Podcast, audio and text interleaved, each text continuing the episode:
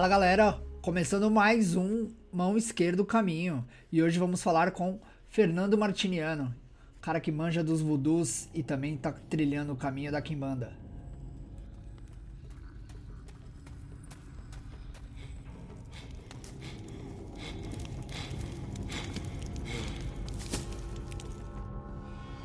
Boa noite todo mundo, boa noite Bruno, boa noite Mabi. É, sou Fernando Martimiano, né? Tenho a página no Instagram Manipanso777, que eu comecei, né, é, tardiamente, né? Já vinha com umas ideias, mas nunca tinha colocado em prática.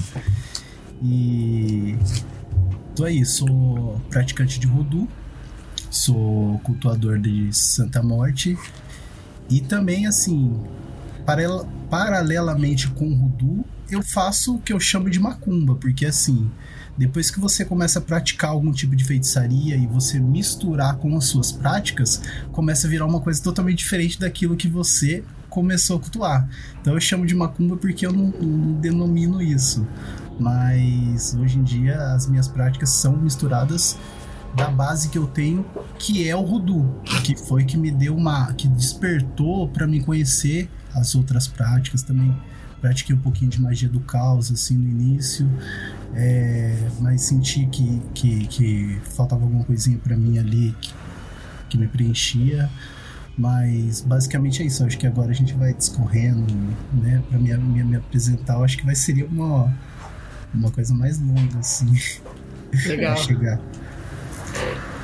Babi, fala um pouquinho de você, do seu trabalho aí com magia e o que, que você vai trazer aí pra gente nesses próximos podcasts. Eu não tô sabendo que eu vou trazer nada, não. Eu sou só a co-host. É, bom, eu sou a Mabi, é, eu sou bruxa. Acho que dá para começar por aí dizendo que o que eu mais pratico dentro da, do que você conceitou de macumba e é uma coisa mais. É... Ai, gente, que nervosinho, peraí. Não sei fazer essas coisas. É,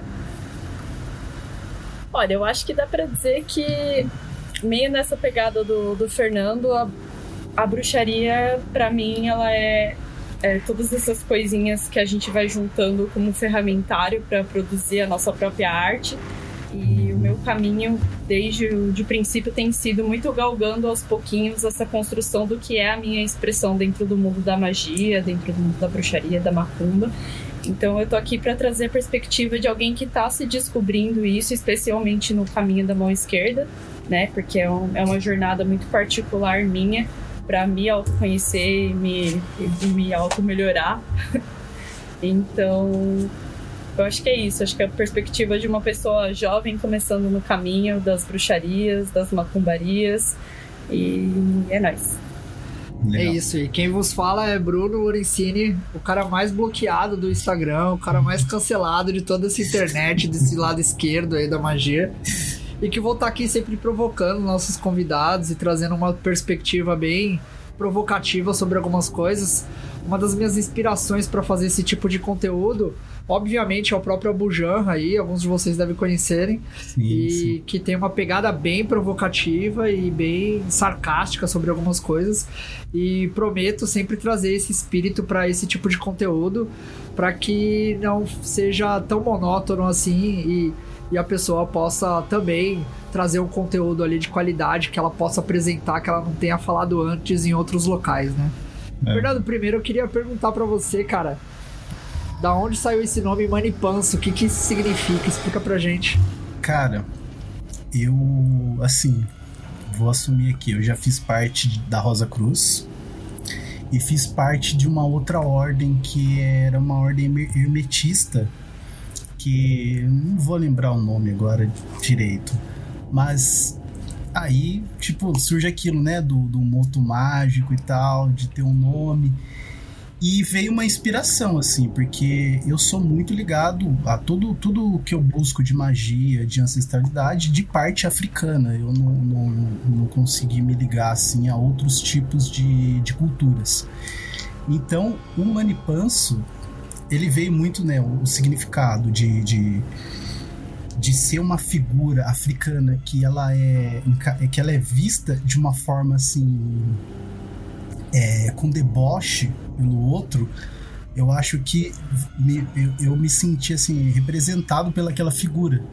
Tipo assim, é uma figura de deboche, mas é uma figura de deboche que ela vai, tipo, trazer uma coisa a mais do que daquilo que é visto pelo outro. Eu não sei, eu me identifiquei logo de cara, assim, com, com esse nome, assim. Eu não, não lembro da onde veio o nome mesmo de fato, mas foi uma inspiração, assim. Foi uma inspiração que eu, que eu assumi para mim. Que o Manipans, ele, ele é considerado, tem, tem, né, ele é considerado como se fosse uma um deus do outro, né? Um deus do africano, um deus, mas um deus tipo subjugado do africano, né? Ou uma figura, é, se você for pesquisar no dicionário, alguma coisa como uma figura gorda, alguma coisa assim. É como uma uma linguagem chula assim para representar Passa. um deus. Mas ele surgiu então como seu mote mágico mesmo, seu moto, seu moto legal, isso é legal. Foi. Foi. E conta pra gente como que foi esse começo nessa jornada do Voodoo. Você citou um pouco ali na sua apresentação de Magia do Caos. Uhum. E, e como foi isso? Conta pra gente um pouco dessa jornada. O Voodoo eu conheci assim. Eu fui da Umbanda por muito tempo, assim, tipo, mais de oito anos de Umbanda que eu tenho, assim, né? Hoje me desliguei, mas as entidades que trabalhavam comigo dentro da Umbanda trabalhavam com elementos que eu não tinha conhecimento. Então eu trabalhava com as entidades, elas traziam conhecimento para mim. Que tipo assim, vou, vou, eu não sei se vocês têm conhecimento sobre mediunidade, trabalho dentro da Umbanda e tal.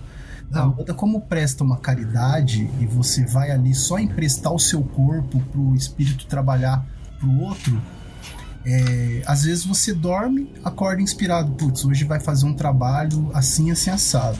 Você vai precisar levar uma vela, vai precisar levar um fumo, vai precisar levar essa erva e essa outra erva. Você já acorda com aquilo na cabeça, que é o espírito te falando que é o que você vai usar naquele dia. E acontece da pessoa que vai se consultar com, o, o, o espírito que vai estar incorporado de você no dia fazer o uso daquilo para aquela necessidade, daqui, da, da, da, necessidade do consulente. Não sei se você está acompanhando. É, então, eles começaram, as entidades que trabalham comigo até hoje, começaram a me mostrar feitiços e trabalhos Legal. que eu não tinha entendimento daquilo. Eu não sabia o que era aquilo. Principalmente sobre pó, sobre óleo, que não era normal eu ver em outros médios que já trabalhavam nos mesmos terreiros que eu trabalhei. Então eu falei, mano, da onde vem isso? E aí você tinha uma, uma espécie de desligar da sua consciência, do seu conhecimento e sabedoria e deixava a entidade agir livremente. É, quase isso. Porque assim, a, eu trabalho, assim, a minha, meu tipo de mediunidade, quando eu tô incorporado, é um semiconsciente. Eu tô ali, às vezes, vendo as coisas, mas fechou uma gira, o trabalho, eu vou para casa, não lembro o que aconteceu. Tipo, é, é como se eu tivesse um sonho, se eu não dou importância para aquele sonho, eu esqueço. Então, assim, acontecia muito de. Antes dos, dos, dos, trabalhos, eles já me passarem certas coisas que eu ia usar. Me passar um feitiço feito ali. Ó, amanhã você vai fazer um feitiço assim, assim, assado. Leva essa vela, leva o fumo, leva essa erva, outra erva, elementos que eu não sabia muito, muito o, o o significado assim profundo. Eu sabia o significado pelo conhecimento de erva da Umbanda. Ah, boldo é para mediunidade, é para esfriar a cabeça é... e etc. Mas eu não tinha um conhecimento de um pó, que não é normal usar na Umbanda, entendeu? Então, é... partiu daí eu comecei a ter a curiosidade de entender o que era aquilo. Conversando com um dos meus pais santos, que eu tive, né, nessa caminhada, ele me conversou, ele me, me falou de uma entidade que ele trabalha, que é o Tata Caveira, que trabalhava Nossa. com voodoo. Aí eu falei, putz, voodoo, o que, que é voodoo? E comecei a pesquisar o que era voodoo. Fui atrás. No voodoo se utiliza muito pó, muito óleo. Depois você vai entender por quê, né? De onde surge o voodoo. Mas então eu fui pesquisar o que era voodoo. Aí eu me deparei com uma religião uma religião Entendi. iniciática. Então, o acesso que eu ia ter, tipo, eu não ia ter conhecimento quase nenhum daquilo. Então, me deparei com uma religião iniciática que tinha isso, isso e aquilo. Que dessa religião também é, se tinham práticas que faziam dentro do Rudu. Então eu comecei, migrei para o Rudu e comecei a entender que o Rudu fazia aquilo que muita entidade que trabalhava comigo, né? Muita não, assim, principalmente o seu Zé, né? Que hoje que eu sei que é o seu Zé, já fazia esse trabalho de trabalhar com, com vela invertida, com vestivela, com, é, com pó, feitiços que a gente vê dentro do Rudu, ele fazia dentro do terreiro, sem eu ter consciência do que era Rudu. Legal. Aí o que, que aconteceu? Eu comecei a pesquisar, achei livros, alguns livros traduzidos e, tipo assim, traduzido bem. Assim, de uma maneira bem chula, assim, que hoje eu vejo, né, serviu bastante, mas hoje eu vejo que muita coisa foi feita tipo cópia, né, de uma cópia mal feita. Eu conheci pela internet mesmo uma mãe de santo de São Paulo que ela dava curso de Rudu. Então, conhecendo essa mãe de santo, né, que ela, ela tem o nome, ela leva o nome de Dakini, né, é, eu fiz um curso de Rudu com ela, porque o Rudu, ele não é uma prática mágica iniciática, você estuda por conta própria, você pode praticar ele. Então, conhecendo essa mãe de santo, eu comecei a entender, porque o curso que eu fiz com ela foi raso. Aí, tipo, meu, agora vai e pratica, entende. Depois eu fiz mais dois cursos com duas outras pessoas, que me serviram bastante também. Aí disso eu comecei a, a me aprofundar no Rudu, mas só que por conta própria. Se, se, é, então, assim, o Rudu entrou na minha vida por conta das entidades, assim, que, que trabalhavam comigo, que já me mostravam feitiços, que eu tentei entender o que eles estavam fazendo Aí eu comecei a aprimorar e esse trabalho com eles começou a fluir melhor e eu comecei a usar desses trabalhos também para mim. E automaticamente, como sempre aconteceu na minha vida, de outras pessoas estarem ali pedindo auxílio, pedindo, nossa, mas está acontecendo isso comigo, por conta da Umbanda ser essa uma religião de caridade, você vai estar tá sempre rodeado de pessoas perdidas, assim, vamos dizer. De que tô com um problema aqui, mas eu fui no terreiro, mas ainda assim não tô conseguindo resolver, me dá uma força, me fala alguma coisa. Aí você tenta ajudar de alguma forma. E eu comecei. E aí você acabava sempre indo pro lado do Rudu com essas pessoas? Até hoje. Até hoje. Cara, é, é, incrível, assim, tipo. E o Rudu é, é uma prática que, assim, é, já quer que eu fale o que é o Rudu? Pode falar, tá fica à vontade, né? cara. É, eu, eu, assim, o que eu sei do, do Rodu, inclusive é o que eu tava discutindo uma época com a, com a, com a, com a Gabriela, uhum. era, era a parte que, tipo, se, se era receita de bolo, se não era, ou alguma coisa assim. E aí eu queria é, entender é. como que isso conecta junto com o caminho de mão esquerda. E aí se você puder falar uhum. um pouco sobre isso, eu acho que vai ficar bem legal. É, eu não vou dizer que o Rudu é uma mão esquerda, porque ele tem muito do, do cristianismo enraizado nele, a questão dos salmos e tal, que é uma questão que eu aprendi a relevar. Eu não uso porque eu não sinto a necessidade, mas tem pessoas que Legal. usam e o Rudu, que a gente vai falar que é tradicional, usa. e um Rudu mais e... moderno não usa. Não Pode usa. Então que... tem duas linhas. Tem uma linha ah, tradicional e mais antiga que faz uhum. uso dessa parada é, da Bíblia, de salmos, Sim. de coisas cristãs. E, e, existe uma linha mais moderna que abre Sim. mão disso. Sim. Vão dizer que não tem essas linhas. Você vai se deparar com pessoas que praticam e vão falar não, Polêmico. que tudo Rudu, é tradicional, tem. E eu não trabalho dessa forma. E funciona da me... perfeitamente para mim. É... O Rudu, ele é um sistema é, mágico, né, popular, folclórico afro-americano. Legal. Da mesma forma que as religiões daqui do, do, do Brasil, de resistência, né, no contexto, contexto de resistência.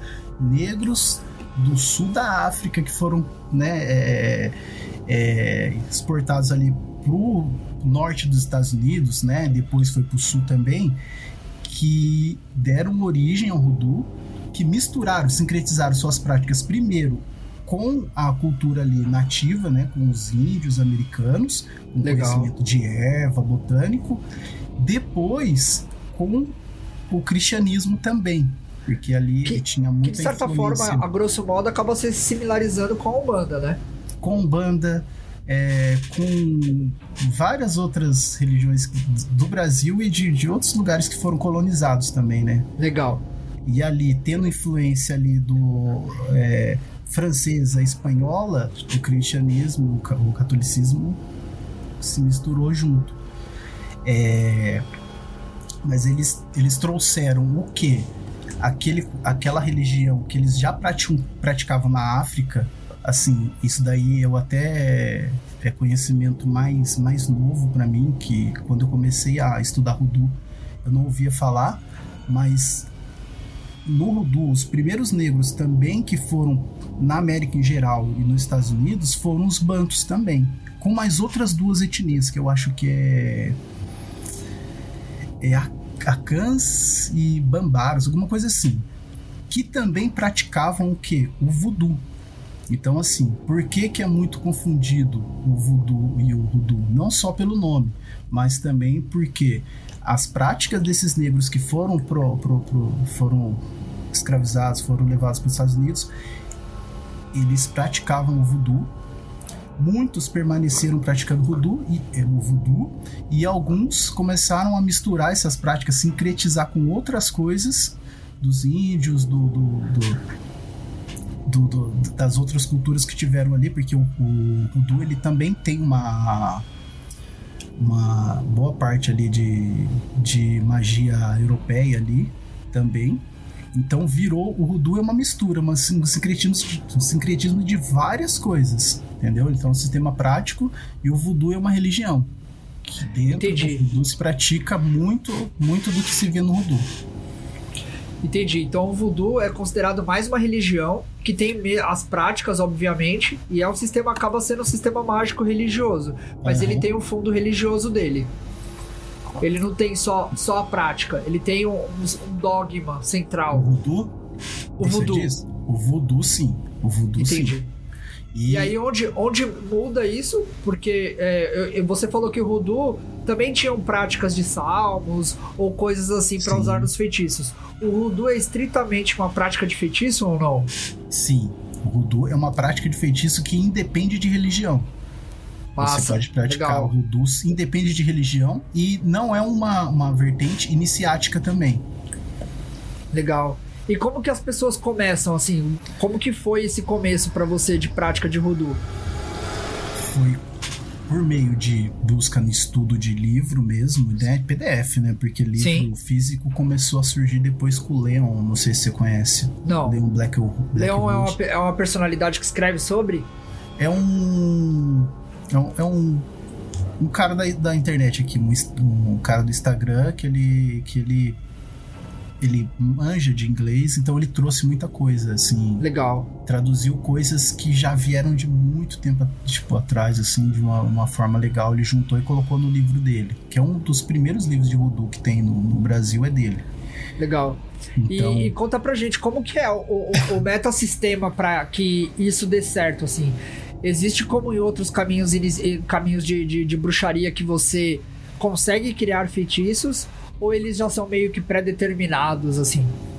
Então, primeiramente você tem que. Desculpa. Que isso? Primeiramente você tem que entender que assim, o Rudu, ele, é, ele é, também é tradicional. Então ele tem umas receitas tradicionais. Quando você falou de receita de bolo, ele, ele carrega algumas receitas, principalmente de óleo, de pós, que Legal. são tradicionais. Primeiro você precisa entender o, o, o teu conhecimento botânico ali de cada erva dentro do Rudu, para depois você poder criar uma receita sua. Legal. No Rudu existe uma substituição, mas você não, você não, é, por exemplo, vou criar um óleo Van Van que existe dentro do Rudu. Se eu mudo uma receita ali, ele já não é um óleo Van Van. Então ele já perde aquela personalidade dele. Ele já é. Você está criando uma receita sua. E assim, cada erva ela tem uma, uma propriedade mágica energética e dentro do Rudu é seguido isso, entendeu? É, existe as receitas tradicionais e existe a partir do momento que você começa a praticar o Rudu, você consegue criar suas próprias receitas. Eu demorei muito tempo porque é, a gente fica muito refém naquilo que você vê em livro, naquilo que você está acostumado a, a, a, já fazer, porque você começa a fazer aquelas receitinhas de bolo mesmo. Porque o Rudu, ele, no começo, ele, ele é isso. É você entender aquela receita, aqueles feitiços. Existem os feitiços prontos para determinada situação. Existe o óleo pronto para determinada situação. E ele é, no começo parece que você fica engessado. Mas a partir do momento que você consegue entender o que é o Rudu, que para mim, o principal prática do Rudu é um dos elementos ali que a gente mais faz, que é a conjura, né? Que é o, o conjurar a erva, conjurar o feitiço, você começa a ficar independente daquilo. Aí começa a ficar um, o Rudu como começou. E aí dá conjurar. Sim, pode falar. Fala, Mabi. É, e aí dá para dizer então que essa, essa carga, esse ferramentário da receita, ela talvez seja uma parte que, que é um resquício maior do que seria o voodoo, de, de, do que sobrou a partir do momento em que é, essa prática foi pega só o ferramentário do, do, sistema mágico religioso e começou a ser usado fora do conceito da religião. E aí essas receitas, como o óleo de van van, por exemplo, talvez fosse um resquício dessa tradição mais é, ferrenho, digamos assim. Sim, sim, também. Pode-se dizer que sim. Pode dizer que, é, como você citou aí, os bonecos de voodoo, é, eles vêm do voodoo mesmo. O que é utilizado no voodoo são os mesmos bonecos. A mesma forma de você trabalhar, só que o que acontece? O voodoo, ele trabalha com entidades. O Legal. Voodoo não tem a necessidade de você trabalhar com, com uma entidade, mas eu posso trabalhar com o meu ancestral, que é o que eu faço. Massa. Porque assim, o Voodoo, ele não requer uma religião, mas uma das bases é o culto ancestral. No Voodoo existe o culto ancestral. Você trabalha com o seu ancestral. Legal. É, direto e, ou indiretamente. E, e quando que você é, começou a perceber que funcionava assim? Desde sempre funcionou na sua mão? Ou, ou, quando você começou a pegar uma certa atração e começou a entender essas práticas, modernizando elas ou de certa forma caotizando elas, é, você começou a perceber que isso funcionava mais com você? Comecei a perceber que funcionava é, a partir do momento que eu, tipo assim, eu comecei a pegar aquilo que era feito no terreiro e tentar fazer em casa. Eu vi a mesma coisa, porque assim, é, não sei se pode ser polêmico aqui, mas. Assim, eu gosto muito da Umbanda. Mas porque... é um lugar para isso. É. eu gosto muito da Umbanda, que a Umbanda me abriu muita porta. Se não fosse a Umbanda, eu não teria a...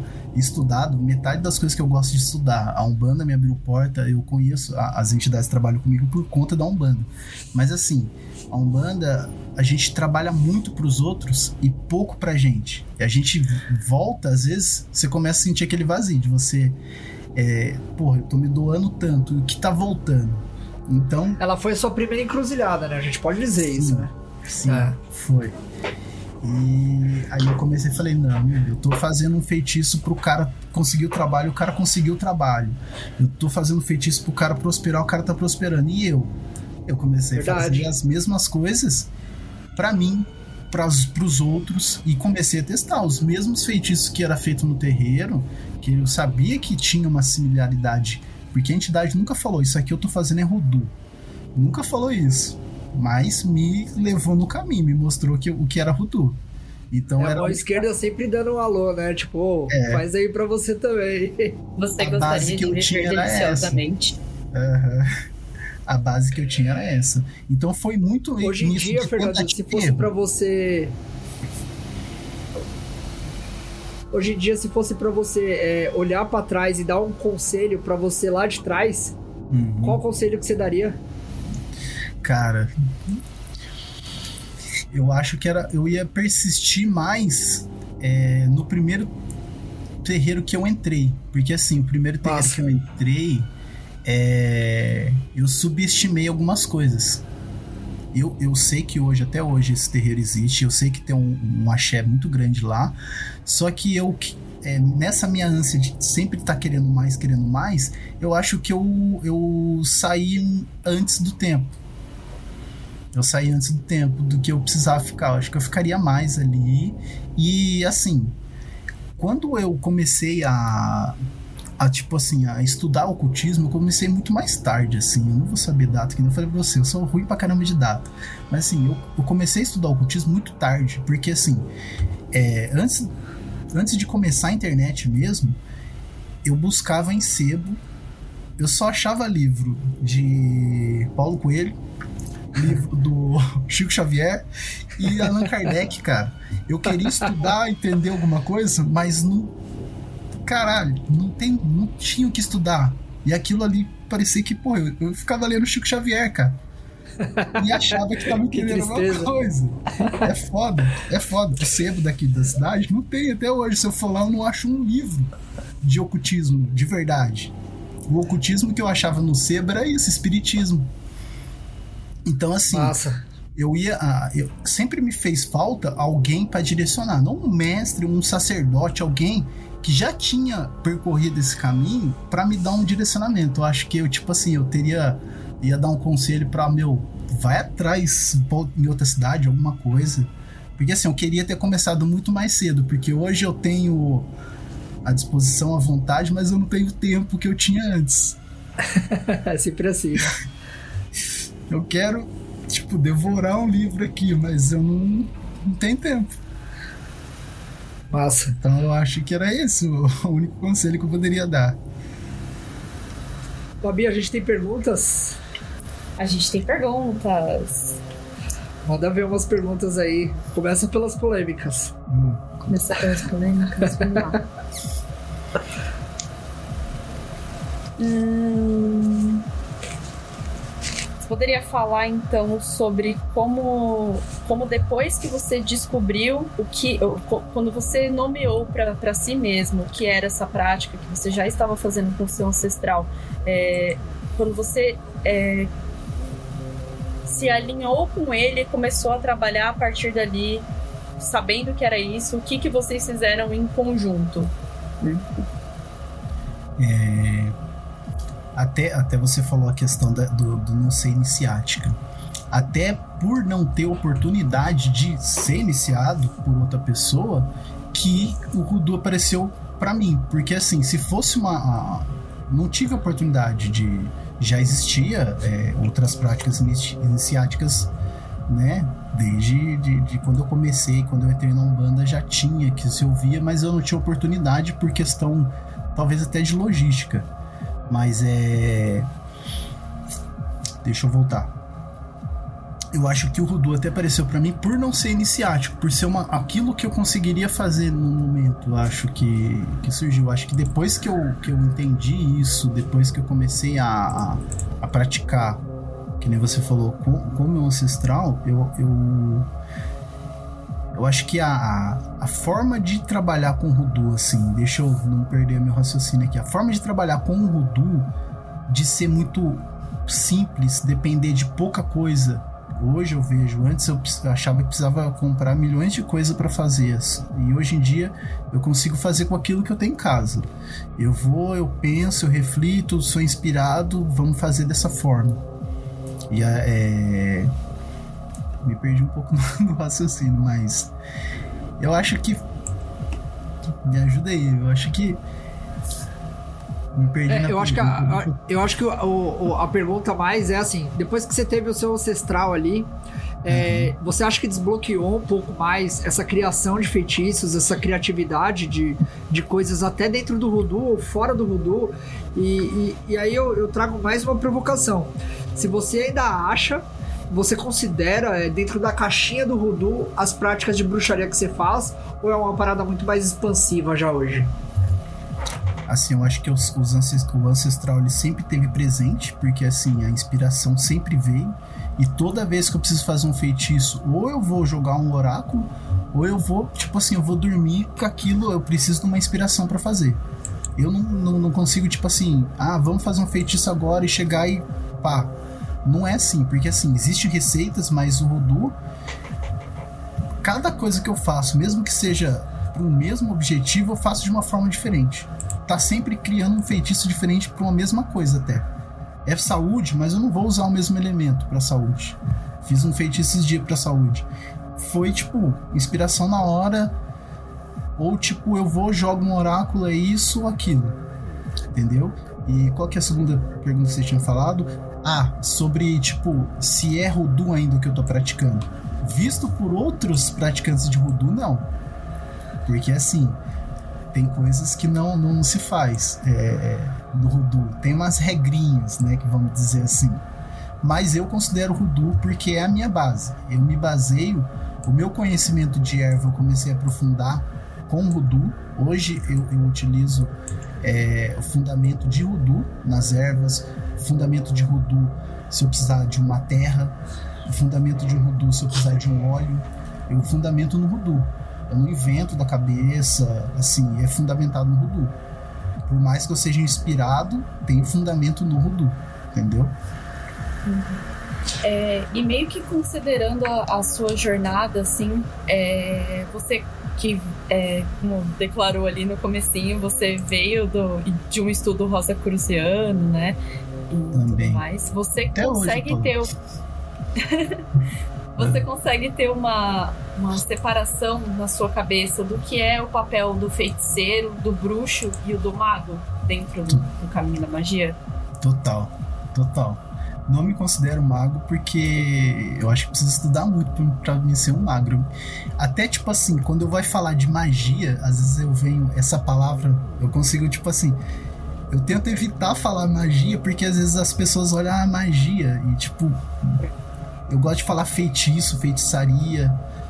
Assim, não sei, é uma coisa que me causa alguma coisa que eu não consigo falar. E até assim, mago, feiticeiro, bruxo, eu também não consigo me considerar. É, é, não, mago ou bruxo, eu, eu me considero um feiticeiro. Que pra é você existe mais rankings assim disso? Oi? Existe, pra você existem níveis, tipo um feiticeiro, um bruxo, um mago? É, não acho você que ser tenha nível. dessa forma? Não acho que tenha nível, mas eu acho que o nome mago eu acho.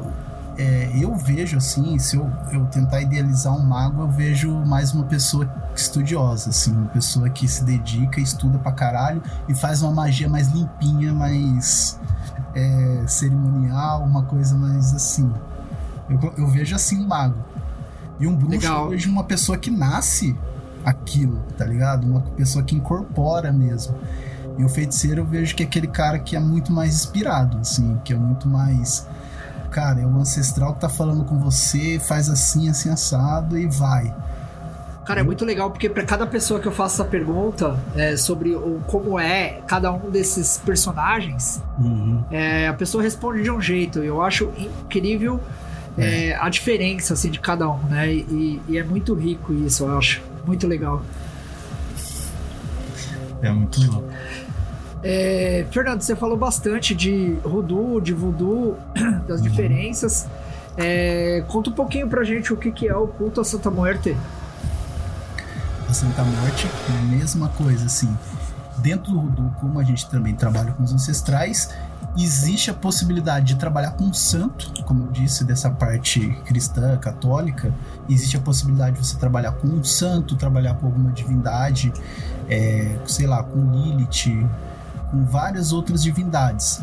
E eu, eu é, comecei a cultuar a Santa Morte há muito pouco tempo, assim, questão de dois anos, e hoje eu consigo ter mais resultado com ela. Então, assim, eu incorporei Santa Morte muito mais por questão até de proteção. Porque eu Legal. sentia que eu precisava de, uma, de um amparo maior.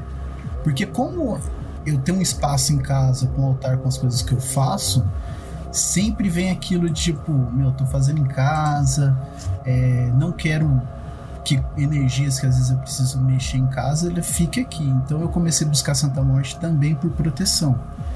Muito mais, né? Primeiramente por proteção. E depois eu comecei a me, me, me aprofundar com ela, ter um resultado maior, porque ela ela, tipo assim, ela conversa com a gente de uma forma diferente do, de uma entidade, de um ancestral, assim. É uma, uma coisa mais imponente, é uma coisa, assim, é, para mim é muito mais na questão onírica, é, e é uma, uma, uma, presença que, assim, é difícil de descrever, mas é uma presença muito forte e que, assim, ela te encaminha para coisas, tipo assim, pontuais, assim. Legal. Então eu incorporei. Ela é muito mais visceral do que uma coisa mais sutil, assim. É uma coisa Sim. muito mais direta e reta. Sim, sim. E como que começou esse, essa, esse culto há dois anos atrás, Fernando? Cara, começou muito mais por curiosidade, por estética. Até, tipo assim, vou dizer mesmo, por estética, porque eu achava bonito e achava os caras, cara, no mexicano e tal, os caras cultuam Santa Morte. Eu achava muito bonito por estética. Legal. Até tentar entender, né? Começar também foi por prática, por livro, como tudo, a maioria das coisas para mim foi muito mais assim, in- intuição ou livro, estudo. É, tive muito pouco contato com outras pessoas que puderam me auxiliar de alguma forma. Isso é foda. Hoje em dia eu tenho alguém para trocar ideia, pra conversar depois de um tempo, mas pra mim foi muito mais por intuição. Então eu fui ali tentar entender o que era uma santa que me chamava esteticamente assim, é, que me chamava atenção, que me tipo me demonstrava, igual você falou, uma imponência, uma força. Eu falava, caralho, é uma santa foda, tipo. E depois você entendendo a história, você fala, eu me identifico com isso. Então Legal. foi por meio de curiosidade e se identificar logo de cara, porque eu sempre tive curiosidade com outras coisas também, assim como tipo Lúcifer, não falei, mas no, no início tive uma fase ateu, tive uma fase satanista de tipo ser contra tudo, adolescência e tal, família era evangélica, família católica e tal, querer ser averso tudo aquilo. Então, tipo, eu tinha aquilo, mas eu não cultuei Lúcifer da forma que eu me identif- me identifiquei com Santa Morte e peguei aquilo pra mim. Eu É acho que assim. estética da arquiseira. Aham. e assim, é, eu acho que foi um, um chamado assim, uma, uma identificação. Eu me identifiquei com a, com a entidade mesmo.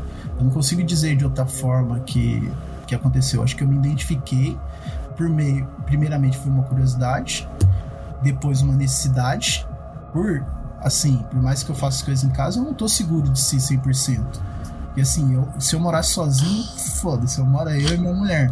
Então, às vezes, pode não pegar em mim alguma coisa, mas pode ficar alguma coisa pra ela. E eu não vou me sentir bem de deixar alguma coisa pra ela. Saquei. Então, E, e- e como que é a estrutura de um culto desse? Existe uma norma ou, ou cada um cultua de um jeito, Fernando? cara, Santa Morte não tem uma estrutura. Existem é, gentes que padronizam coisas. Vai padronizar uma cor de vela, vai pa- padronizar algum feitiço. Mas é, a Santa Morte ela é uma, ela, ela é uma entidade, uma, uma divindade que ela é muito aberta, assim, cara. Ela tá, trabalha com barganha, assim, não vou dizer que não, ela trabalha com barganha, você pode oferecer como se fosse um culto a um santo, vamos dizer assim, você faz orações, presta orações, mas não é um padrão. Não é um padrão. Cada um Entendi. cultua de uma forma. Existem formas que você é, de você cultuar para você começar, vamos se dizer. E depois você vai criando um pacto você e ela. Eu criei Legal. laço com ela. Eu ofereço coisas que toda semana que eu ofereço para ela, que ela aceitou e esse é o meu pacto com ela. Se eu preciso fazer um trabalho com ela para outra pessoa, eu vou oferecer alguma coisa. Se esse trabalho foi realizado, até às vezes antes eu já pago porque tipo é, eu, eu costumo não ter dúvida nas minhas práticas para não me sabotar. Então, Legal. a gente já tem um, cada um vai ter um trato com ela, mas assim é, prometeu cumpre e tipo é ser uma é uma coisa mais assim se você des- se despir para para divindade. Eu acho que é uma coisa que você tem que se despir para ela. E qual que é o jeito errado de se começar uma prestação de culto dessa? É você ir lá, firmar uma vela, Santa Morte faz isso pra mim. Não é assim. primeiro você cria uma. É, primeiro você cria uma aproximação. Foi o que eu fiz. E foi difícil isso, Fernando? Foi, foi difícil até pra mim, porque, tipo assim, cultuar uma, uma, uma divindade igual um santo católico não é. Pra quem, pra quem não tá acostumado, pra quem tem uma visão do, do, do, do, do cristianismo, do catolicismo e fala, putz, mano, o cara fica ali orando pro santo e tal. E é quase. É similar. É similar. Então, Então tem orações próprias assim que você faz. Existe orações, Legal. Isso é legal, porque, tipo assim, no voodoo não existe uma oração, mas existe a conjuração. Que muitas vezes vem ali, você cria. Que é a forma que eu gosto de trabalhar no Rudu. Então, assim, vou até falar uma coisa assim que é um segredinho aqui, não vou contar tudo, mas é, quando eu vou fazer um trabalho de Rudu, além da conjura, eu faço um encantamento. Esse encantamento, normalmente eu tô cantando como se fosse um ponto, um ponto cantado ali. Então, oh. eu canto e naquele momento eu tô entrando num, numa vibração Transe. E eu continuo trabalhando. Eu continuo trabalhando. Eu entro numa vibração, tô encantando aquele trabalho. Com a Santa Morte é a mesma coisa. Eu gosto de fazer as minhas próprias orações. Eu existem orações é, prontas. Aqui, orações prontas aqui, ó. Entendi. Esse livrinho aqui é só isso. Pergunta se eu usei. Não, né? Deu uma folheada, mas não usei. Comprei, né? Gastei dinheiro. Mas aqui, ó, feitiços e devoções. Mas eu gosto de criar minhas próprias orações, meus próprios encantamentos. Legal. é, você... isso é essencial, né, para qualquer culto. Perdão, Mavi. Uhum. Ah, imagina. E quando você é, chegou a decidir trabalhar com essa divindade, a, a, buscar essa devoção, você chegou a flertar com San La Muerte? Não tinha conhecimento ainda. Eu só fui conhecer San La Morte depois que eu conheci Santa Morte. Depois que eu comecei a ler sobre Santa Morte, eu até não sabia que era cultuado na, na Argentina. Eu falei, putz, a Argentina não tem cara disso, né? Eu nunca, nunca vi, né? É, até o pessoal fala de, de, de, Santa Morte do México, mas a gente, né? Hoje eu tenho um entendimento que ela é uma santa, ela é uma, uma divindade pagã da América Latina. Ela não é só dos povos que surgiram lá do, do, do dos astecas, dos incas, é, que já cultuavam a morte não com o mesmo com o mesmo, como se posso dizer, nome, com a mesma estética, aquilo migrou para toda a América Latina. Massa. Então, São La Morte também surgiu de, uma mesma né, é, divindade que era cultuada pelos povos que deu origem à América Latina toda. Então, assim, é, foi ramificando, foi misturando e foi criando, dando forma, até a forma de caveira e tudo. Você acredita que foi algo natural criado, é, que brotou da terra, né? Não foi algo que foi trazido. É algo que Sim. germinou ali, né? Naquele solo. Germinou. E como tradição, por mais que outras culturas tentaram ali é, ocultar aquilo, tentar, tipo, apagar aquilo, não teve como. O que é tradição, o que é dos mais velhos, que, é, que tem força, continua. E até hoje no México você vê um culto muito forte a Santa Morte, né? Igual a nossa, nossa caipora, nosso saci e vários sim, outros folclores que nós sim. temos aqui que são bem fortes e nunca vão acabar. Né? Sim, isso porque a gente tá em São Paulo e São Paulo, tipo, é, é essa mistura né, dispersa muita coisa, mas se você for nas regiões, né, que, né, do Amazonas e tudo, onde tem cantaria, essas coisas, você vê muito forte isso até hoje. Massa. Né? E esse caminho de Santa Morte, você acredita que seja um caminho, é, um caminho de mão direita ou um caminho de mão esquerda mesmo para poder é, ser um caminho de autodeificação? Ou você acha que é um caminho de, de, de prestação de reverência para sempre? Não, não vejo como prestação de reverência para sempre. Mas assim, eu também não vejo ela como um caminho de esquerda ou direita, não. Eu não consigo falar que ela é uma. uma, uma... Legal. Ela é a moral, mas assim, ela é justa também. É complicado de chegar a falar nesse ponto, mas ela é uma santa amoral. Já fiz trabalhos com ela de para relacionamento que pode ser visto por outras pessoas como ah, não, você está fazendo um trabalho de uma vida à mão esquerda. Mas ela aceitou fazer e surtiu o resultado. Massa. Assim, eu acho que ela caminha nas duas. É o caminho do meio. Ela caminha no caminho do meio para mim. Legal, legal. É, ela, eu ouvi uma vez, só para finalizar, eu ouvi uma vez que assim, ela protege a polícia e protege o ladrão. No México, ah, legal. no México é isso. Ela protege o ladrão e protege, protege a polícia. Os dois cultuam a Santa Morte. Massa. Legal. Pode falar. É, não, eu só ia suscitar que você falou sobre o feiti, sobre a atração estética primeiro ao culto. Sim. E a gente resgatou aqui uma, uma polêmica da, da sua página. É, o feitiço, ele precisa ser estético? Não e ele precisa ser estético para uhum. o feiticeiro ou para o consulente? Boa. Assim, não tem necessidade de ser estético para funcionar, mas a estética para mim é importante. Não consigo. É, então ela, é, ela, é, ah. ela, precisa ser estética pro, pro magista. Pra mim precisa. Legal. Precisa. Mas quando eu não tenho a condição de fazer um feitiço estético, porque muitas vezes às vezes vai um pouco mais de dinheiro até. Sim. para ser estético, vai daquilo que tem. Porque tem feitiço que é bonito e tem feitiço que sai feio pra caralho. Tipo, olha vai falar, meu Deus do céu. Você já jogou canela em cima de maracujá? Putz. fica, fica parecendo um cocôzão. Mas era o que tinha que fazer. legal. Bem legal. Deixa eu te perguntar, hoje, como que você é, enxerga o que seria uma grande obra para você, assim, do, da, sua, da sua perspectiva mágica, do, sua, do seu paradigma? Como que para você seria a tal grande obra, assim? Onde é o seu objetivo hoje de chegar? Eu acho que uma grande obra, acho que é impossível alcançar em vida, cara. Não sei. Eu acho Profundo. que é impossível, porque eu vejo assim, eu tento sempre estar tá angariando mais conhecimento. Só que, que eu preciso fazer alguma coisa com esse conhecimento. Eu acho que uma grande obra é o que os sacerdotes fazem de poder preparar outras pessoas para mim. Eu acho que é o ponto de você chegar numa, numa num nível de conseguir transmitir conhecimento para outras pessoas, conseguir a, a, preparar outras pessoas. Acho que para mim essa é a grande obra de você conseguir transmitir aquilo que você pouco que você sabe para outras pessoas e gerar, germinar, continuar produzindo outras pessoas.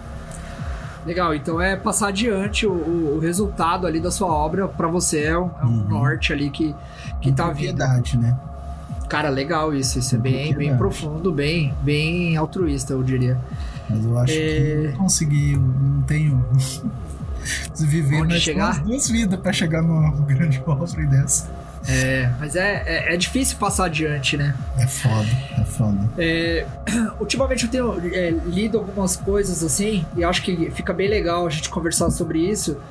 É, existe um conceito de transmissão de poder que é o poder horizontal, né? Que são outras pessoas que te iniciam, e o poder vertical, que é algum, alguma entidade, alguma manifestação, alguma força da natureza que te inicia nisso. Para você, você acha que você já teve algum contato com, com algum poder vertical que é, é assim, é algo totalmente diferente de que, de que existe para qualquer pessoa e você recebe esse poder que é além das práticas que você tem, você recebe isso? Você acha que em algum momento você já viveu algo assim? Eu acho que eu vivo isso, cara. É, eu nunca parei para refletir sobre isso, não, mas eu acho que eu vivo um pouco disso. Eu acho que até depois que eu comecei a praticar algumas coisas e eu ver que dá certo, para mim só pode ter uma mãozinha assim do ancestral. Se não for a mão dele, não é só a minha não tem como ser só minha. É, eu acho que é, não que eu vá ser iniciado em alguma, uma, alguma prática, eu vou inventar uma prática nova, mas eu acho que Legal. essa influência ela me além de me ajudar nas minhas práticas, me preparar cada vez mais, ela me direciona para lugares igual a gente está ali no, no, no templo, no Adama Caveira, eu acho que eu fui direcionado ali. Todos os lugares que eu passei, eu acho que foi essa influência que você disse que vem de cima que vai, vai te dando um norte ali. Porque, como, como eu disse, eu sempre tive essa, essa busca por pessoas para ter como referência para mim pelo menos falar, meu, lê isso daqui. Eu nunca tive. Então, tipo, meu, lê isso aqui, vai aqui, não, isso é isso, o que você tá fazendo é viagem de sua cabeça, esquece, parte para outra, ou não, tá certo, é isso aí mesmo. Eu nunca tive isso. Então, hoje eu tenho um pouco daquilo que, que eu queria ter lá atrás. Legal. Eu acho que é dessa influência também. E você tem uma página, né? Você já parou para pensar se a sua forma de transmitir esse conhecimento, é, até relacionado à grande obra que a gente estava discutindo, é, se você pretende fazer isso é, oralmente, como a tradição de Kimbanda, por exemplo, ou se você pretende ser um dos precursores de livros de Voodoo no Brasil?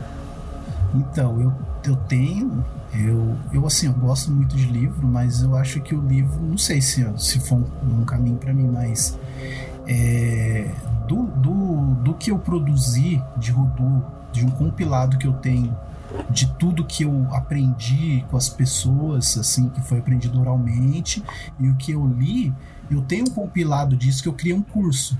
Então eu tenho muita vontade de fazer esse curso, ele tá pronto. Só que tem uma coisinha que tipo fica me pegando, cara, de passar esse conhecimento para às vezes umas pessoas que não estão preparadas para aquilo. Porque o que acontece? Nossa. Por eu vir desse meio da Umbanda, de terreiro de Umbanda, muitas pessoas da Umbanda me procuram para aprender Rudu. Por quê? Elas querem aprender Rudu e colocar em prática dentro do terreiro. E tipo assim, para mim não é, para mim aconteceu de uma forma, mas eu acho que não seria ao contrário. Eu querer tipo aprender Rudu para mim trabalhar com a entidade. A entidade já trabalhava com aquilo. Então hoje eu vejo uma necessidade de uma pessoa às vezes ela não tem um respaldo, conhecimento de é, daquilo que ela tá vivendo e querer tipo assim, mano, eu tô me sentindo vazio. Eu preciso colocar alguma coisa aqui. Então, de querer levar uma coisa para dentro de onde às vezes não precisa, ela precisa descobrir o que o ancestral dela faz. Eu descobri o que meu ancestral, meu ancestral fazia, tipo, na, faz, acontecendo ali, foi uma coisa espontânea. E às vezes você querer levar aquilo para dentro do, de um terreiro de umbanda que não tem, são, são assim, por mais que eu falei no início lá, é, é banto também, o voodoo também tem uma origem banto, mas é não é só a umbanda não é feitiço, né? A umbanda não é só feitiço. Não sei se se entende onde eu quero chegar. Então esse, esse conhecimento de curso que eu quero passar, às vezes eu fico preso. Ou eu passo e que se foda, tipo que a pessoa vai fazer com conhecimento, mas às vezes eu fico pensando, putz, mas se eu ensinei, essa pessoa ela vai precisar de um respaldo. Porque de início ninguém vai aprender Rudu e vai querer e vai conseguir fazer um feitiço e funcionar. Não, não foi assim comigo. Então não vai ser diferente. É que é complicado explicar a responsabilidade e uhum. a frequência que a pessoa vai entrar nisso, né? Sim. É, essa, essa provavelmente é a parte que é difícil de se explicar, né? Isso. E olha que no curso eu falo sobre responsabilidade. No Rudu não existe lei de atração. Aí a pessoa vai na Umbanda que existe a lei do retorno. É, da atração, do retorno. No, no, no Rudu não existe lei do retorno. Uhum. A gente trabalha com a lei da justificativa, que a gente chama de justify. Você tem uma justificativa para aquele ato que você está fazendo? Você sabe justificar aquilo que você está fazendo? Então, eu explicando, às vezes a pessoa ela pode entender de uma forma diferente. Não, é, eu tenho uma justificativa e ela não tem. E o que acontece? Não, não, não existe a lei do retorno no Rudu, mas existe a autossabotagem, que é Sim. aquilo de você fazer um feitiço você vê esse feitiço funcionar e depois você ficar com dó da pessoa.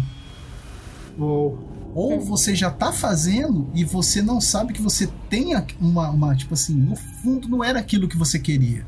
Às vezes não pega nem na pessoa e, e você fica com aquela carga emocional.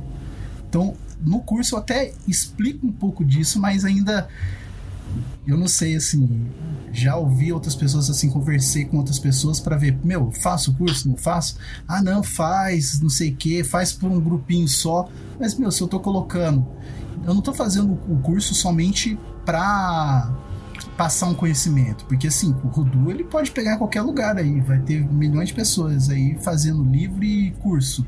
Eu também quero lucrar alguma coisa com isso. Sim. Então, ou eu penso só no dinheiro, ou eu penso no, no respaldo, no estrago que às vezes pode fazer nas pessoas. Mas eu acho que o equilíbrio, o equilíbrio é, é cagar para as pessoas, o que, que elas vão fazer daquilo. Que, que é então, é igualzinho o que acontecia, acontecia com a gente no começo, velho. A gente só se ferrava.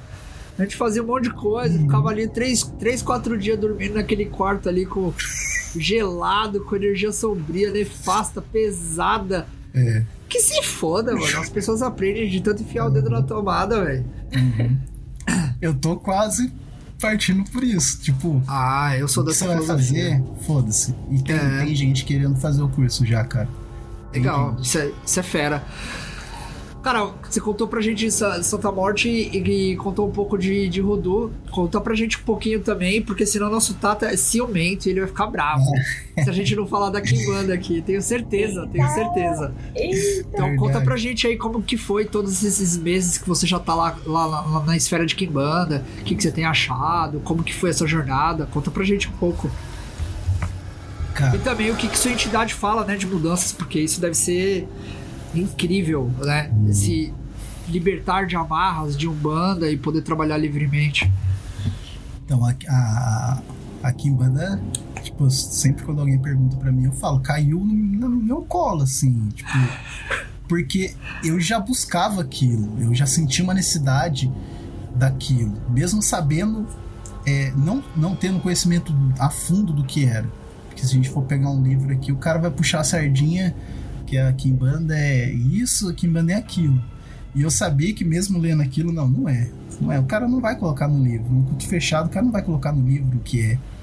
Então eu, eu sempre tive assim, esse, esse, essa vontade de conhecer como curiosidade, mas eu falo, tem que ter um respeito. Curiosidade não, não te leva a lugar nenhum. Tipo, é, Sim.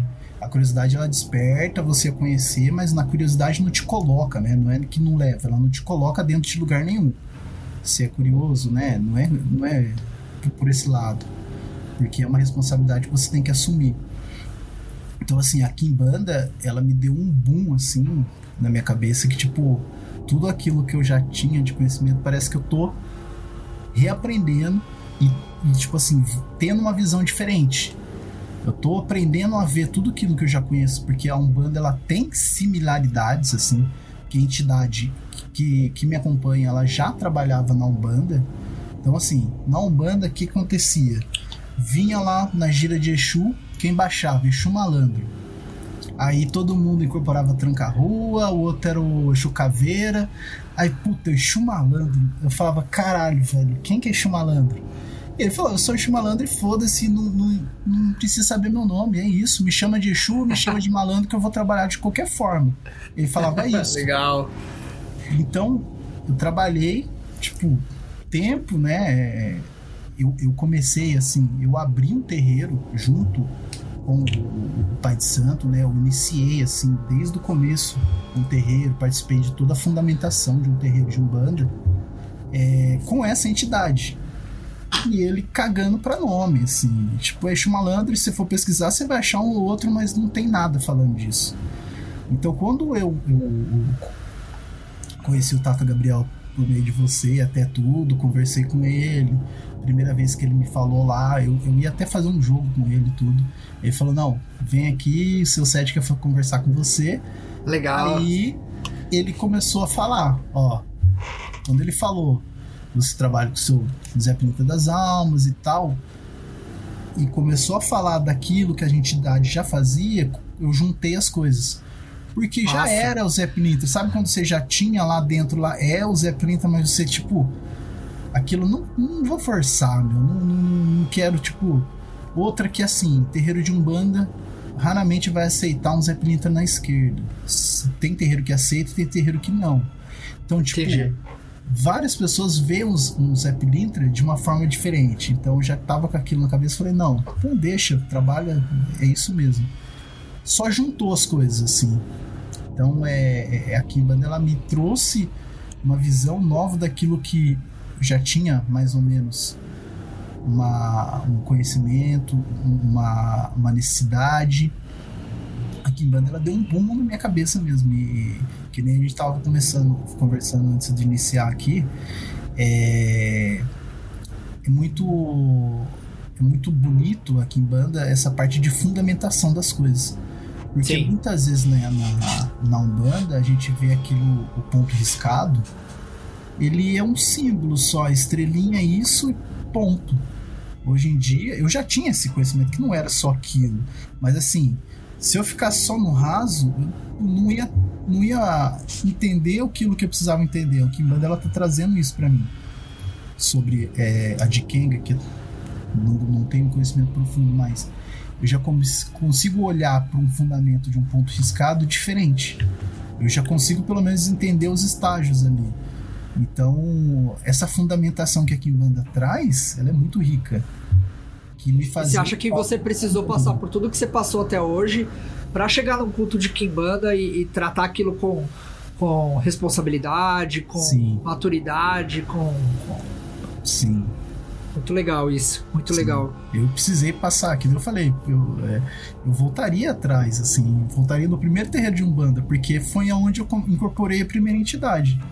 Onde legal. eu incorporei o caboclo a primeira vez e, tipo, ele veio da forma que ele tinha que vir, tipo. chamou a atenção de todo mundo lá, veio, né? Passei vergonha, mas eu tive que passar aquilo, tá ligado? Foi uma incorporação espontânea e se eu não passasse por aquilo e chegasse só direto na Kimanda, talvez não, eu não daria tanto valor, igual você falou. Entendi. Massa. Cara, vamos pra pergunta do público aqui, que tem umas perguntas bem legais. É, uhum. Templo de Loki mandou uma pergunta falando assim: Como foi a jornada iniciática dentro do Rodu? Você já falou. É, ele perguntou bem caótica. Abraço do grande fã. Você já respondeu. É... Perfil é, Caminhos da Serpente, o Tata Karatu, mandou também uma pergunta. Falou: ó, Não manjo nada de Rudu. Poderia falar sobre a origem dele e como se estabeleceu no Brasil? Isso daí eu acho que você ainda não comentou, não. Você pode contar é, um pouco pra eu gente? Eu comentei que a, o Rudu ele originou no norte dos Estados Unidos, né? A migração dos negros, escravos do, dos Estados Unidos, né? Que foram, foram migrados né, do sul da África para os Estados Unidos, que já tinham práticas de voodoo, né, principalmente, tinham outras religiões também, que se mesclou ali, que se misturou, houve o sincretismo com o, os nativos americanos e também com o cristianismo e com, é, com a magia europeia, que deu origem do voodoo. Então, assim, Legal. assim, é... E como isso chegou no Brasil, Fernando? No como Brasil, veio para cá? Como veio parar aqui isso? No Brasil eu não consigo ter essa consciência de como veio, cara. Porque assim, eu acho que as primeiras pessoas que, que, que assim, que foi de literatura que eu li, tem um cara que é o Thiago, Thiago Lopes, que tem um PDF dele de Rudu, e tem a Denise Alvorado, que é, eu acho que, se eu não me engano, é a alma americana, que foi um PDF dela que foi traduzida, que foi traduzido e, tipo assim, que viralizou pra cá, tá ligado? Legal. Então eu acho que foi, foi só por meio disso mesmo. Eu acho que é difícil falar assim, cara, como, como chegou no Brasil, porque é, é, é uma prática muito mesmo americana, é, e até hoje o Rudu, hoje virou um Rudu que a gente chama de mercado, né?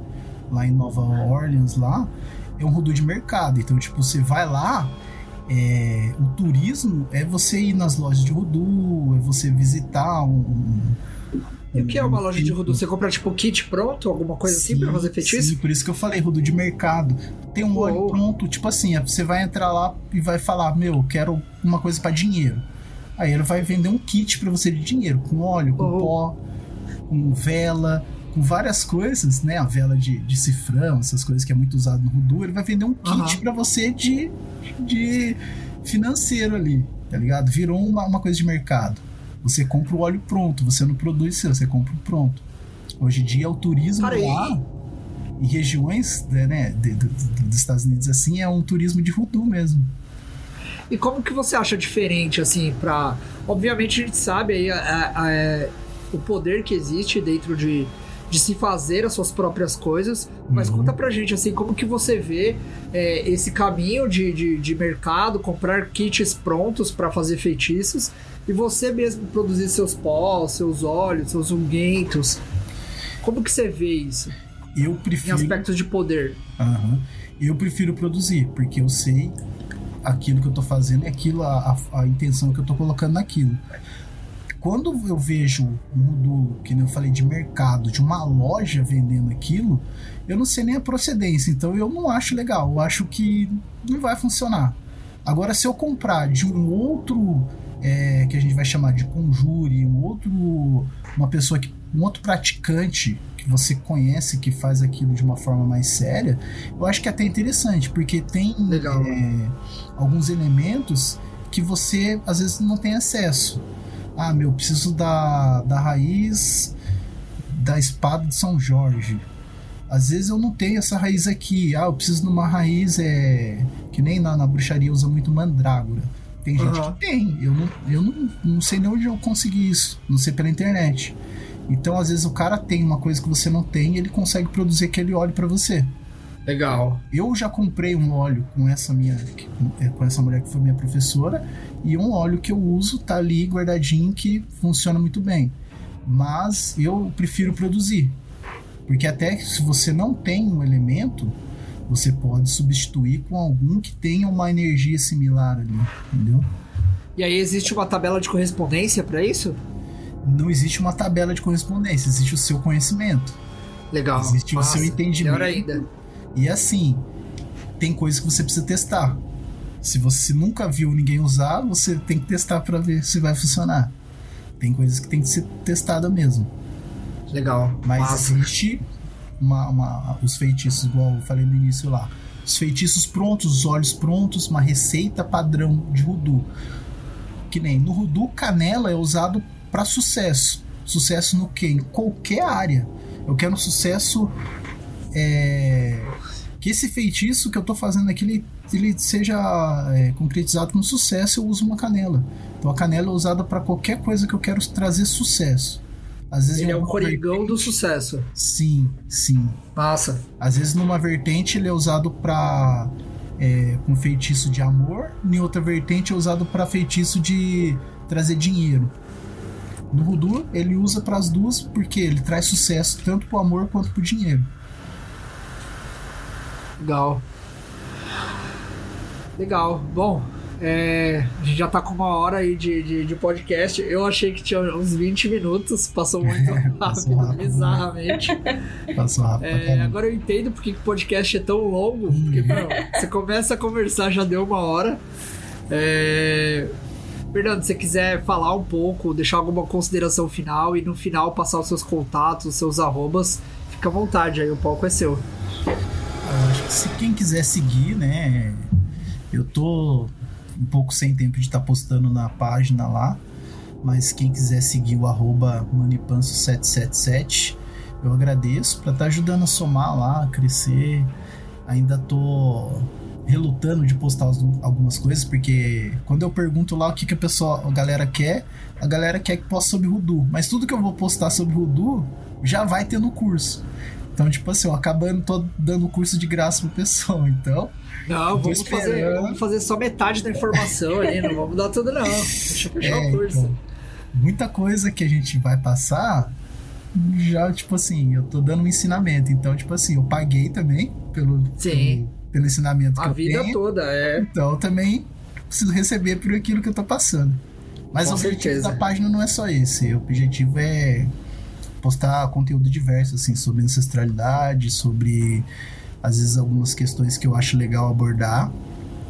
Mas segue a página lá, eu acho que é isso. Legal. É... Não, eu acho que a gente poderia perguntar qual foi a coisa mais cabreira que você já fez. Porque quando você Legal. falou do, das, do, da lojinha, a gente tem aquela, aquele conceito do, das curios, né? Que é o, o mercadinho de ingredientes versus o mercadinho de comprar a receita toda pronta. A gente entende que essa, essas curios são coisas mais. É, que legais de, de, de você escolher o seu próprio ingrediente, mas que nem você falou, de você precisar de uma coisa que talvez você não saiba produzir, não saiba como arrumar. Mas eu queria saber qual foi a coisa mais cabreira que você já teve que comprar, assim, que você falou assim, meu, onde é que eu vou arrumar isso? E depois disso, qual feitiço, qual produção foi a mais cabulosa? E você falou, caraca. Assim, não, não tem uma coisa que é muito cabreiro, porque quando você, tipo assim, se propõe a fazer um feitiço para as pessoas é complicado, cara. Eu acho que assim, é, não teve uma situação, mas vamos dizer assim, um feitiço que é muito usado no Voodoo né? Quem vai conhecer a fundo no Rudu, é, você usa sua secreção. Então, Eu acho que os mais, os mais cabreiros, quando você tem a necessidade de usar pra trazer ali feitiço de, de, de sedução, você tem que usar o seu próprio sêmen pra energizar aquela energia de, uma, de, um, de um trabalho é, de, de, desse, desse âmbito sexual ali. A gente devia ter falado isso antes, que aí a gente falava que você era telemita, era da magia do Não, caos. Falando de mas, luz. mas Ah, teve a necessidade e tipo assim, foi uma coisa que, não, tem que usar isso. Tinha que usar isso. E como, Nossa. como o trabalho era à distância, não tinha como pegar da pessoa, né? Cara, Mas é. melhor também ser seu, né, mano? Você manipular a parada das pessoas é osso. Exatamente. Vou vestir uma vela. Já põe logo uma luva foda. é... Cara, Poxa, mas você nunca teve que comprar, tipo, sei lá, um sapo. rato africano, Um sapo não sei o isso. Um sapo cururu na beira do. É, Ah, mas isso é de boa, não é? é, não, raspa Ah, de crânio de defunto. Nunca pegou nada dessas coisas cabreiras assim? De defunto não, cara. De Tá, defunto não. massa. Terra a gente pega. Legal. Mas- Ah, isso é uma coisa, isso é uma não. pergunta interessante. Dentro do, do Voodoo, como é o tratamento com é, matérias orgânicas vindas do corpo humano, além do sêmen que você já falou que é usado, secreções? É, vocês usam sangue, vocês usam pedaços, né? Tem até aquela coisa de pedaço de cabelo, pedaço de unha, mas vocês usam. Tem. Rola um flerte com necromancia. Uhum. Como é que é isso? Usa tudo. Usa tudo. Usa tudo e a correspondência.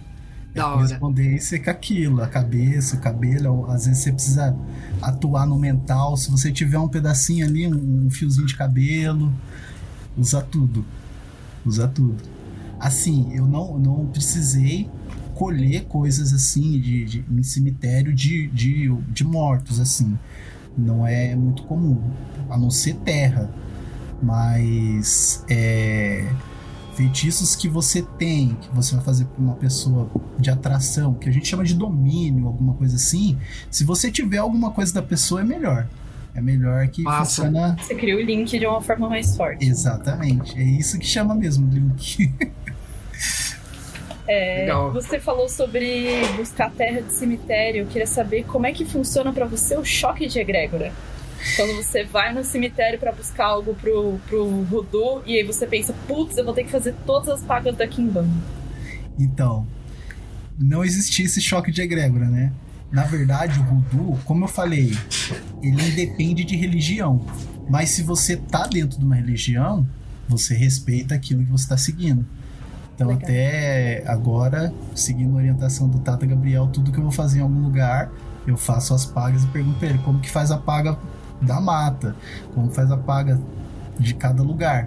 Então, assim, o respeito também, como é um culto, um, é uma prática que respeita os ancestrais, eu respeito os ancestrais daquele, daquele local também. Então, eu faço a paga. Se eu vou retirar agora, antes, antes eu fazia a paga do meu jeito, não precisava fazer tantas é, oferendas igual é, a Kimbanda pede. Eu fazia minha paga e tinha um respeito da mesma forma.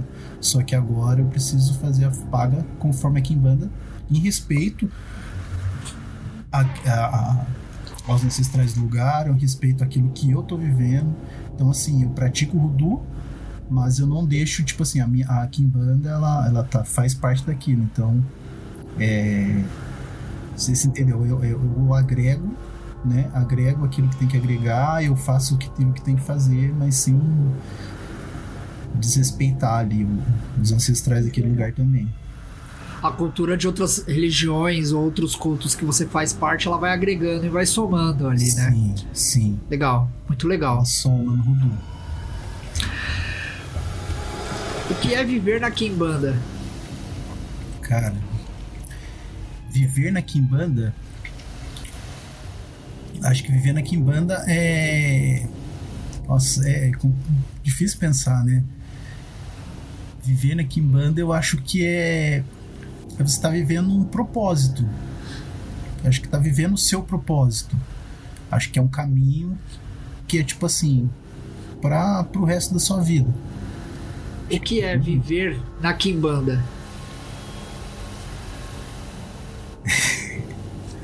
Na Kimbanda, é... viver na Kimbanda, eu acho que é, é compromisso, cara.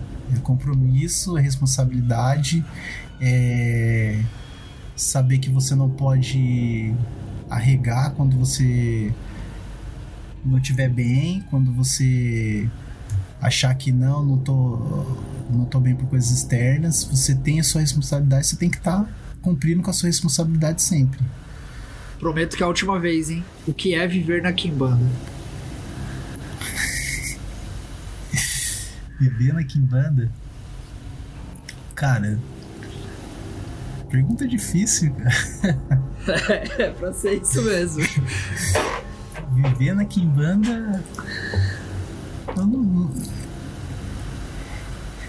É difícil, velho. Essa Acho que é isso. É, não, acho que a resposta que você deu por último é, é uma das eu mais bonitas. É assim. É viver. É. é.